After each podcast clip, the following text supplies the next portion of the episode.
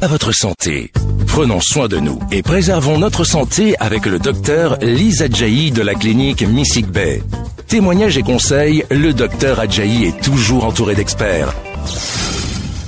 Bonjour à toutes, bonjour à tous. Aujourd'hui, on s'adresse aux parents, aux ados, aux jeunes filles et aux femmes, mais en fait à tout le monde, vous allez le voir. C'est avec un grand plaisir que nous vous retrouvons autour de cette émission de santé dans les locaux de BIP, Bénin Info Première, sur la fréquence 106 FM. Bip bip, la santé pour vous. Bip bip, la santé avec vous. À l'entame de cette émission, je le rappelle toujours, la définition de la santé par l'Organisation mondiale de la santé, l'OMS, a été faite en 1946 et depuis est immuable. Ainsi, elle est la suivante. La santé est un état de complet bien-être physique, mental et social, et ne consiste pas seulement en une absence de maladie ou d'infirmité. On voit donc à l'entame que la santé est différente de la maladie. Et justement, ça nous intéresse car aujourd'hui, autour de ce plateau radio, nous réaffirmons avec vous et pour vous les principes de ce concept de santé en abordant et en débattant du thème de la précarité menstruelle. Et je vais vous présenter ma voisine, Amen Bouba. Elle est militante féministe. Elle est coordinatrice d'un projet Europort, dont elle détaillera elle-même les tenants et les aboutissants, mais surtout, elle est militante, comme on l'a dit, pour la cause de la femme et de la dignité de la femme. Ainsi donc, c'est ma voisine, et il y a moi-même, femme, épouse, mère de trois enfants, médecin généraliste exerçant au cabinet médical Miss Bay, Respectons la vie, au quartier des Cocotiers à Cotonou. Nous sommes déjà donc deux militantes avec vous aujourd'hui. Nos plus fidèles acteurs sont vous-même, vous êtes nos chères auditrices et chers auditeurs. Je vous le rappelle, vous êtes tous conviés, petits, grands, adultes, enfants et ados. Nous ne vous oublions pas et répondrons aux questions concernant l'émission Précarité menstruelle, dont nous vous donnerons les indications pour laisser toutes vos questions si jamais l'émission vous a intéressé. La précarité menstruelle a trouvé sa journée de célébration le 28 mai. Elle résulte du manque d'accès par manque de moyens matériels à des protections hygiéniques en nombre suffisant pour avoir une hygiène adaptée. Nous avons décidé de célébrer la journée du 28 mai en fait à tout moment du cycle des femmes et de lui conférer un caractère universel puisque la précarité menstruelle, ou en tout cas les menstrues, concerne la moitié de la population environ et tous les jours de l'année. Chaque jour, par exemple, dans le monde, environ 800 millions de femmes et de filles ont leur menstru. Madame Amen Bouba, vous qui êtes militante féministe, quelle définition donnez-vous à ce terme nouveau dans son genre, précarité menstruelle? Merci, docteur, pour la question. Et pour répondre à cette question, je dirais que la précarité menstruelle est le manque d'informations et d'infrastructures, c'est-à-dire d'eau, et l'insuffisance des serviettes hygiéniques des protections hygiéniques. Là, je parlerai du coût élevé des serviettes hygiéniques jetables. Combien de jeunes filles ont la possibilité d'utiliser les serviettes jetables Une serviette de 700 par mois, c'est le plus utilisé aujourd'hui. Et tout le monde s'intéresse plus à cela. C'est un peu difficile. D'autant qu'il ne faut pas qu'une serviette. Hein. Quand on connaît ce que c'est qu'une menstrue, à partir du moment où elles sont jetables, il n'en faut pas qu'une généralement. Donc effectivement, le coût que vous nous annoncez de toute manière, qu'il puisse être un peu plus ou un peu moins, mais même s'il était moins, reste un coût assez exorbitant quand on sait que tous les mois, il faut des serviettes hygiéniques jetable.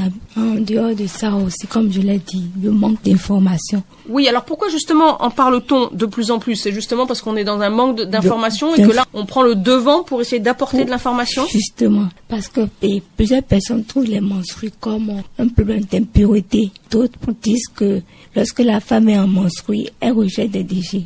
Mais en réalité, ce n'est pas des déchets, c'est plutôt la libération des muqueuses. Lorsqu'il y a absence de spermatozoïdes pour qu'il y ait fécondation, qu'il y a les menstrues. Oui, on peut rentrer dans le détail de ce que c'est qu'un cycle menstruel, mais il faut effectivement, pour que tous nos auditrices et auditeurs, alors auditrices généralement sont un peu plus à même de pouvoir comprendre, en tout cas elles le vivent chaque mois, mais euh, la menstrue survient lorsqu'il n'y a pas de grossesse. Et donc, physiologiquement, une fois par mois. Le cycle est fait de telle manière que si jamais il y avait grossesse au moment de l'ovulation, tout serait prêt pour accueillir la nidation et le produit de la fécondation, que quand il n'y a pas cette fécondation, alors tout ce qui a été préparé va se détruire pour être renouvelé. C'est un vrai mythe de Sisyphe, hein, pour être renouvelé le mois d'après. Mais en l'occurrence, effectivement, ce qu'on perd n'est que la destruction de ce qui a été produit en vue de pouvoir accueillir un œuf si jamais il venait à exister. Donc ce n'est pas des déchets en soi, mais c'est simplement l'élimination de quelque chose qui ne sert plus. Oui, donc... Il faut que vraiment les gens comprennent que ce n'est pas les déchets et que c'est l'élimination comme vous avez dit. Alors on va effectivement y revenir. Euh, vous avez bien dit donc la précarité menstruelle a pour origine un manque d'information avant tout. C'est pour ça qu'on parle de précarité. Hein. Précarité aussi parce qu'elle va rendre vulnérable ou elle va rendre précaire du fait d'une majoration ou d'un surcoût euh, lié au fait d'être femme. Donc manque d'informations, manque d'infrastructures adaptées. Oui, vous avez parlé de l'accès à l'eau, c'est très important. On peut parler effectivement du coût élevé des protections hygiéniques, les serviettes hygiéniques, les ce qu'on appelle aussi les tampons, ce qu'on peut appeler les culottes menstruelles, les coupes menstruelles. Ça a un coût. Vous l'avez dit en donnant un coût minimum, euh, effectivement, de 700 francs, ce qui est assez important. Nous allons revenir justement sur cet aspect-là parce qu'on a une approche de solution pour réduire ce coût et on va en parler. On peut donc établir que la précarité menstruelle, en fait, on en parle en termes de conséquences économiques et de disparités pour celles qui doivent acheter et se fournir avec donc ce fameux coût élevé des serviettes hygiéniques jetables. Une étude, alors française, pas dans notre contexte, publiée en 2019, estimait à une dépense en moyenne de 3800 euros. Attention, ça fait 2 492 800 francs à peu près si on le multiplie par, pour l'avoir en francs CFA. Donc, à une dépense moyenne de 3800 euros dans sa vie pour son hygiène menstruelle. On voit déjà que c'est énorme. Hein.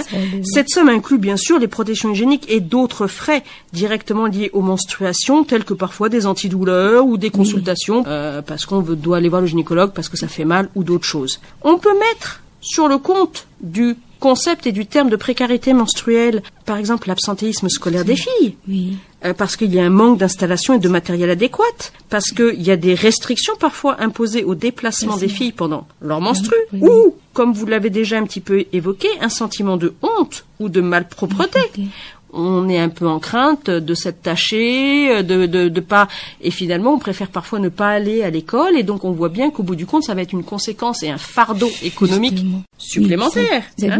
Il y a aussi l'utilisation des toilettes publiques aussi. Bien sûr.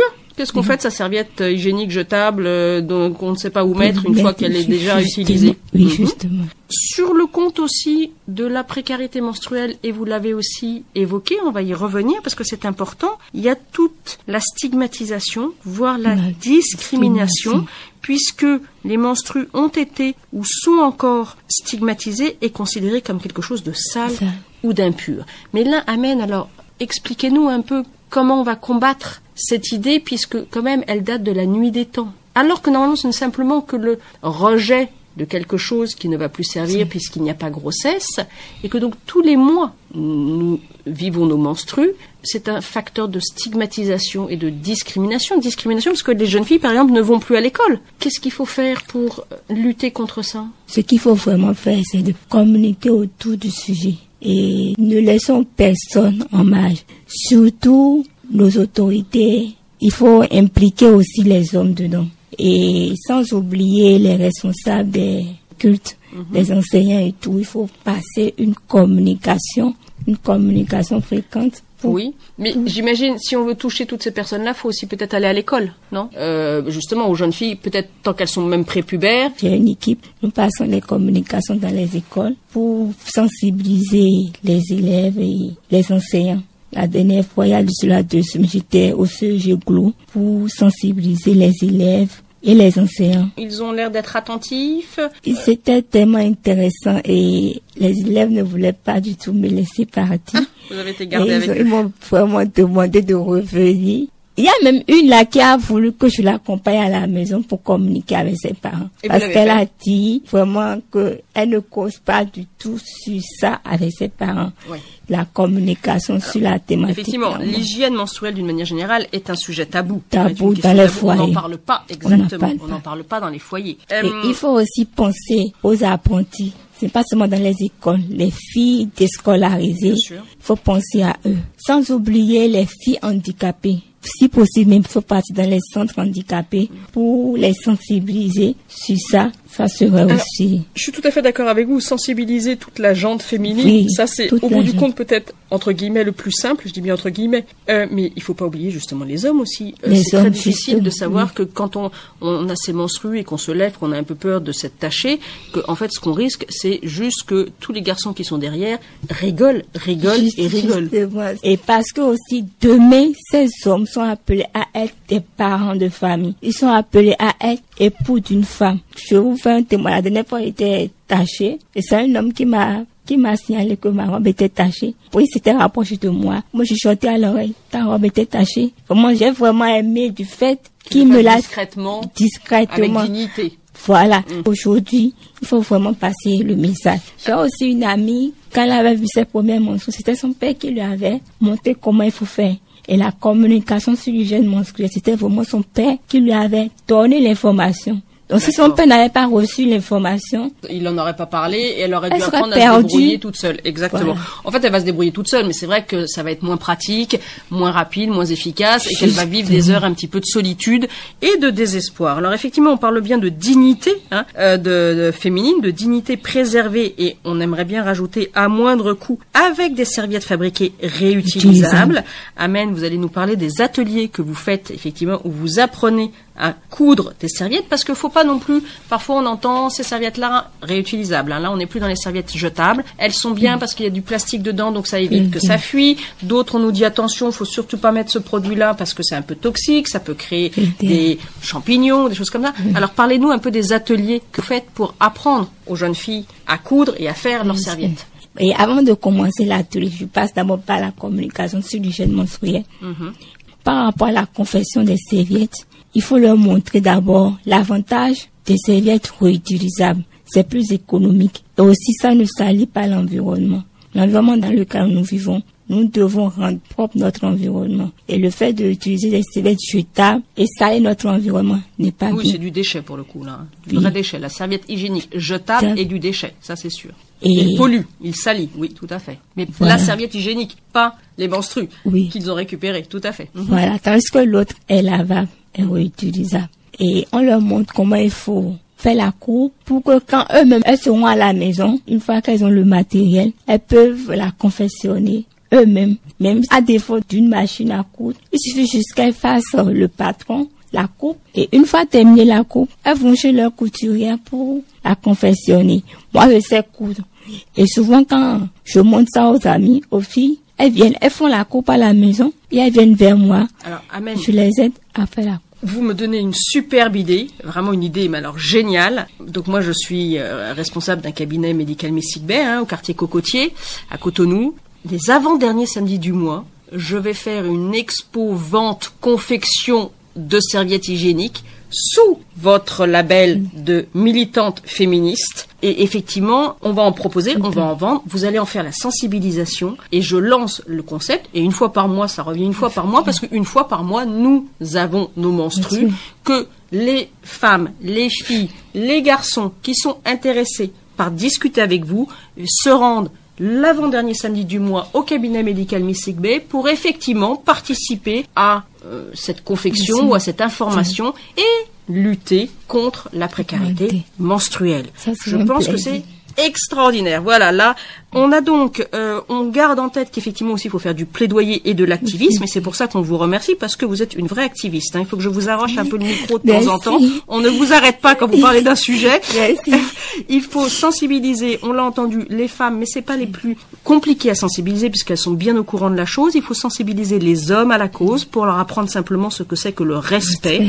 Il faut inclure effectivement autant que l'on peut dans des programmes scolaires ou chez des artisans, vous l'avez dit, à l'endroit des jeunes filles. Il faut participer ou créer des occasions de participer à des ateliers de fabrication de serviettes, dont on a vu que c'était pas très compliqué, mais qu'il fallait quand même que ça s'apprenne, afin que le coût unitaire d'une serviette hygiénique réutilisable soit d'environ à peu près 1000 francs, je crois, vous nous proposiez quelque chose, au lieu de 700 francs plusieurs fois par jour, chaque mois à renouveler. Et vraiment, Amen, je vous laisse la main, ou la parole plutôt, la main aussi pour la, la, la couture, euh, la parole pour conclure et laisser nos derniers messages euh, à nos auditrices et à nos auditeurs avant que l'on ferme cette émission. On vous écoute. Merci beaucoup, docteur. Et pour terminer, je voudrais encore faire comprendre à la population que les menstrues ne sont pas des déchets, mais plutôt un phénomène naturel chez la femme. C'est bien naturel. Donc, euh, évitons des préjugés que la femme est en train de faire des, en train de libérer les déchets de son corps